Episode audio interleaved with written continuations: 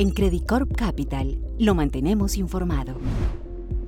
Bienvenidos nuevamente al podcast de Credicorp. En esta ocasión hablaremos sobre los paquetes de estímulo en Estados Unidos que figurarían como iniciativa del nuevo gobierno. El paquete de rescate del gobierno de Donald Trump de 900 mil millones de dólares aprobado en diciembre del año pasado implicó transferencias directas de 600 dólares por persona, apoyos para diferentes industrias y múltiples partidas para apoyar a los estados en la contención de la pandemia. Ahora llega el turno de Joe Biden, con un nuevo plan de estímulo para la crisis generada por el COVID-19. El nuevo plan de estímulo de 1.9 billones de dólares, cercano al 8% del PIB, incluye nuevos fondos para un plan federal de vacunación, nuevas transferencias directas a la población, llegando a un total de 2.000 dólares por persona, un incremento y extensión del seguro de desempleo, transferencias por parte del gobierno federal a los estados y el principal punto de posible fricción en la Cámara de Representantes, el Senado, el aumento del salario mínimo federal de 7.25 a 15 dólares la hora. 400 mil millones del nuevo monto de estímulos serán destinados a vacunas, testeos, distribución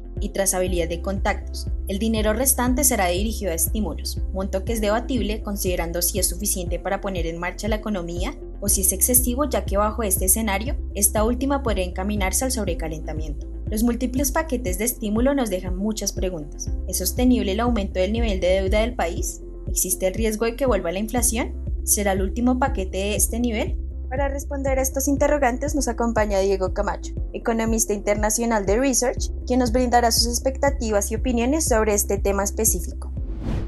Tal y como se menciona en la introducción, esta propuesta de la nueva administración de la Casa Blanca para ejecutar un gasto federal por 1.9 billones de dólares es uno de los temas que más atención cobra por parte de los inversionistas y de los analistas en general genera todo tipo de inquietudes sobre si es necesario para efectivamente reactivar la economía o si tendrá consecuencias de segundo orden que terminen llevando a la reaparición de la inflación. Habiendo mencionado esto sobre la primera pregunta, sobre si es sostenible el nivel de deuda en el país, la respuesta es que ese fue precisamente el tema que la nueva secretaria del Tesoro, Janet Yellen, mencionó ante su audiencia en el Congreso. En ella mencionó que la nueva administración es consciente del incremento en el saldo de la deuda, pero a su juicio la magnitud del el choque económico asociado a la emergencia sanitaria amerita que se realice tal gasto principalmente apalancado en deuda. Su respuesta sobre la sostenibilidad da en la clave de lo que vamos a estar revisando en el futuro y es la evolución de las tasas de interés y el desempeño de la economía en el futuro cercano.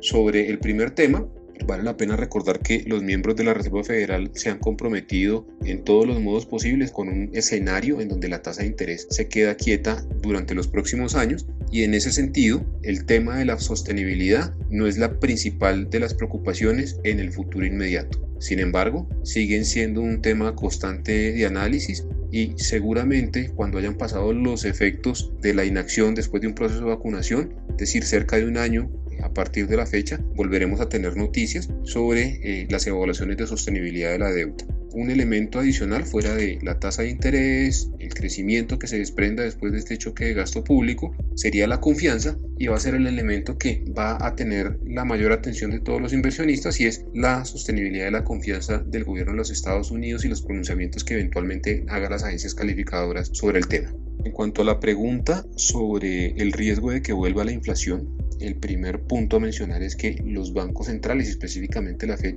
llevan eh, cerca de una década tratando de llevar la inflación hacia los niveles del 2% y recientemente la Fed ha cambiado sus objetivos y su estrategia de política monetaria a un enfoque en donde ahora prima el nivel de máximo empleo y se muestran más tolerantes con los niveles de inflación por encima del 2%. Habiendo dicho eso, hay que recordar que el primer choque que va a enfrentar o que va a tratar de enfrentar esta propuesta de gasto federal es el choque de desinflación por el que está atravesando la economía. Si bien este año, por efectos base, sobre todo liderado por el precio del petróleo, uno podría estar considerando que la inflación suba desde los niveles actuales, todavía creemos que es muy pronto para decir que se avecina un proceso de aceleración de la inflación por encima de los objetivos que ha establecido el Banco Central. Finalmente, sobre si será el último paquete, pues la, la experiencia nos dice que siempre se ha buscado apalancar la actividad económica con base a las iniciativas fiscales. En esta ocasión, dada la magnitud del gasto y la resistencia política que en principio está enfrentando del lado del Partido Republicano, pues uno podría considerar que una propuesta similar va a tomar algún tiempo si es que llegase a promoverse. Sin embargo, digamos que la dinámica reciente de las propuestas fiscales y los planes de infraestructura que ha planteado la nueva administración, seguramente tendremos noticias de iniciativas de gasto adicionales en alguna parte del año más hacia el final del mismo. De esta manera, damos por concluido nuestro podcast sobre el nuevo paquete de estímulos en Estados Unidos. Agradecemos a Diego Camacho por responder nuestras preguntas y a todos ustedes por acompañarnos. Hasta la próxima.